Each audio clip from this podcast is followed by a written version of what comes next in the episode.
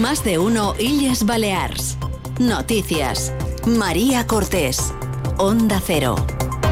Muy buenas tardes. Una semana después de que estallara el caso Mascarillas, Francina Armengol ha roto su silencio. Se considera una víctima de la causa. Insiste que todos los contratos de emergencia que se firmaron mientras ella era presidenta del gobierno son legales y dice estar indignada y asqueada. Indignadísima estoy, no indignada. Es que me parece absolutamente reprochable y me da asco pensar que alguien se pudiera lucrar de la compra de material sanitario en un momento donde en España se estaba muriendo cada día muchísimas personas.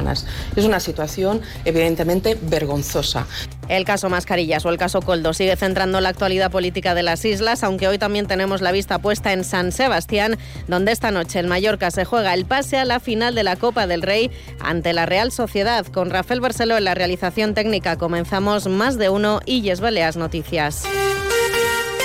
Francina Armengol defiende que todos los contratos de emergencia que se firmaron durante su mandato como presidenta del Gobierno fueron legales, incluida la compra de mascarillas que su ejecutivo hizo en plena pandemia a la empresa de Coldo García, que ahora está siendo investigada por supuestas comisiones mientras era asesor del exministro José Luis Ábalos. Patricia Segura, buenas tardes. Buenas tardes. La actual presidenta del Congreso se ha mostrado muy enfadada por las acusaciones sobre la presunta implicación en la causa y ha defendido que su gobierno se dejó la piel para proteger a los ciudadanos. Y lo que hicimos en Baleares es decidir, evidentemente, comprar material. Y yo como presidenta lo haría una y mil veces para proteger a la ciudadanía, que era mi absoluta obligación, con contratos de emergencia, pero con contratos legales, que se garantizaban a través de todos los, rigurosos controles del servicio de salud. Armengol asegura además que tenía la fiscalización favorable de la intervención general de la comunidad autónoma.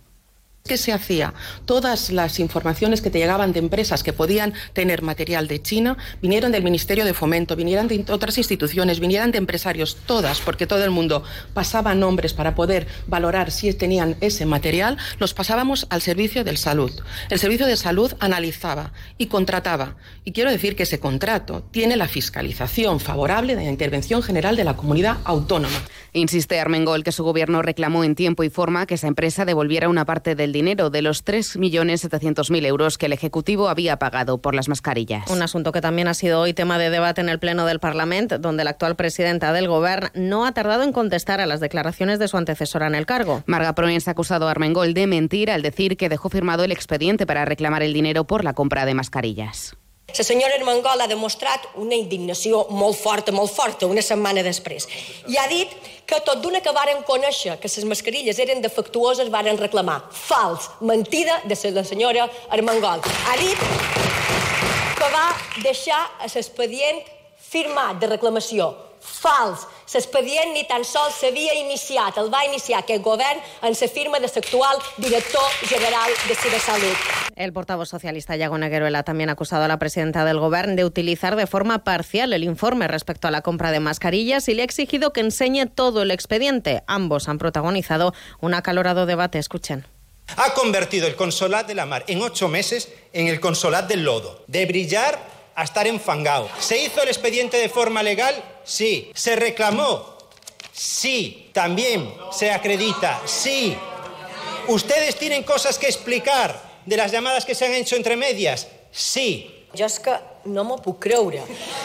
El Partido Socialista exige el Partido Socialista merece resposta i tot això ho fa sense riure. Aquí, la que fa les preguntes avui són jo. Coldo García, l'exministre Álvalos, mediaren el president Armengol per contractar l'empresa perquè varen tardar tres anys en reclamar Eh, ha insistido en que el Gobierno se va a personar como acusación particular en el caso Mascarillas, lo va a hacer como parte afectada para reclamar la totalidad del importe de la compra de material sanitario a la empresa de Coldo García, es decir, 3.700.000 euros. En Formentera, vamos con otros asuntos. El presidente del Consejo, Llorens Córdoba, ya ha firmado la destitución de todos sus cargos del que fuera su vicepresidente, el popular José Manuel Alcaraz. Tiene los detalles Manu desde Onda Servicio y Formentera.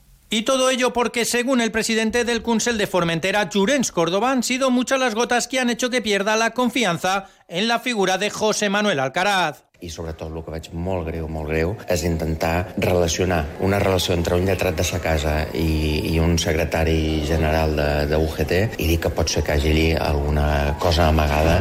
Això ja em sembla que aquestes acusacions ja passen de ser res. Hay que recordar que la última polémica surgió con la contratación de un asesor jurídico a quien el Consell de Formentera pagará 1.200 euros extra al mes, aunque Córdoba aseguró que no es un asesor legal, sino una ayuda y que todo se había acordado previamente.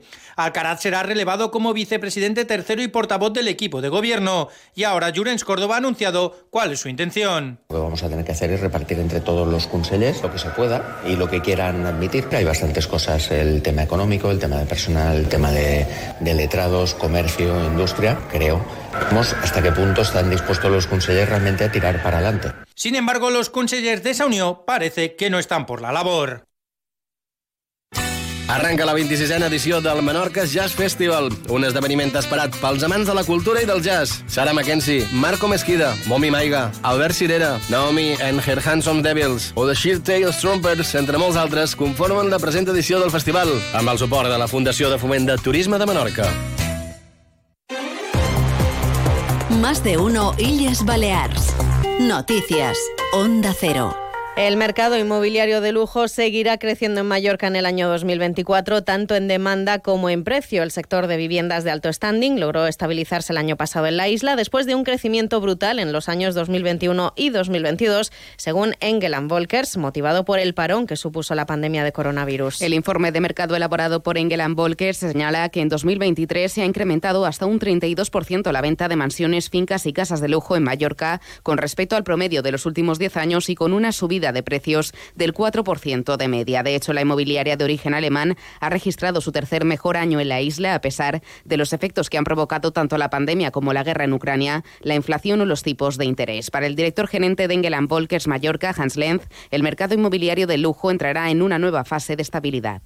Hay una cantidad indeterminada de personas que decidieron venir aquí eh, en el momento de la pandemia o en la pospandemia eh, muchos de los cuales tenemos trato con ellos, pues por motivos profesionales, los conocemos y demás, y se están planteando seriamente ya no solamente vivir aquí parte del tiempo, sino que quedarse siempre. Y, de hecho, posiblemente en convertirse en residentes permanentes en Baleares, generar economía, eh, aumentar la recaudación de impuestos. En sucesos ascienden a 29 las personas que han tenido que ser finalmente desalojadas por el derrumbe de un edificio que estaba en rehabilitación en el barrio del Terreno de Palma. De momento se desconoce cuándo van a poder volver a sus hogares. Tanto la policía como la unidad pericial de urbanismo están llevando a cabo las investigaciones oportunas para descartar cualquier tipo de riesgo. Así lo ha confirmado el regidor de Urbanismo, Vivienda y Proyectos Estratégicos, Oscar Fidalgo, que ha explicado que la infraestructura contaba con licencia de obra en curso ilegal y que el derrumbe ha afectado a 31 viviendas, aunque afortunadamente no hubo que ningún daño personal. Se realojaron a un total de 29 personas. Tanto la policía como la unidad pericial de, de urbanismo están haciendo las investigaciones y las pericias oportunas para descartar cualquier tipo de riesgo. Esa es la prioridad ahora. Garantizar la seguridad de las familias del entorno de la vivienda derruida. Fidalgo ha confirmado que el ayuntamiento ya ha otorgado 13 licencias para reconvertir locales en viviendas. Por cierto, que el Pleno del Ayuntamiento de Mao ha aprobado precisamente hoy la reconversión de locales en viviendas en el núcleo tradicional del municipio. La medida va a afectar a los barrios más antiguos, exceptuando los ejes comerciales. De esta forma, la capital menorquina aplicará el decreto ley de medidas urgentes aprobado por el Gobierno. También ha anunciado que permitirá igualar las alturas de los edificios, aunque quedan excluidas los barrios más nuevos. Son la 1 y 59 minutos. Deportes, Paco Muñoz, buenas tardes. Buenas tardes. El Real Mallorca buscará a partir de las nueve y media de la noche en San Sebastián el pase a su cuarta final de la Copa del Rey ante la Real Sociedad con el 0-0 en la ida. 500 seguidores estarán en el Real Arena animando, entre los que se encontrarán la presidenta de la Gobierno Balea Marga Proens, el alcalde de Palma, Jaime Martínez, y el presidente del Consejo de Mallorca, Llorenç Galmés. Por su parte, 3.000 seguidores tienen previsto acudir al Estadio Somos para seguir el partido a través de las pantallas que ha habilitado el club. Así llegamos a las 2 de la tarde. Sigan con Noticias Mediodía en Onda Cero. La actualidad de Baleares vuelve a las 2 y media en Illas Baleas en la Onda. Pasen una feliz tarde.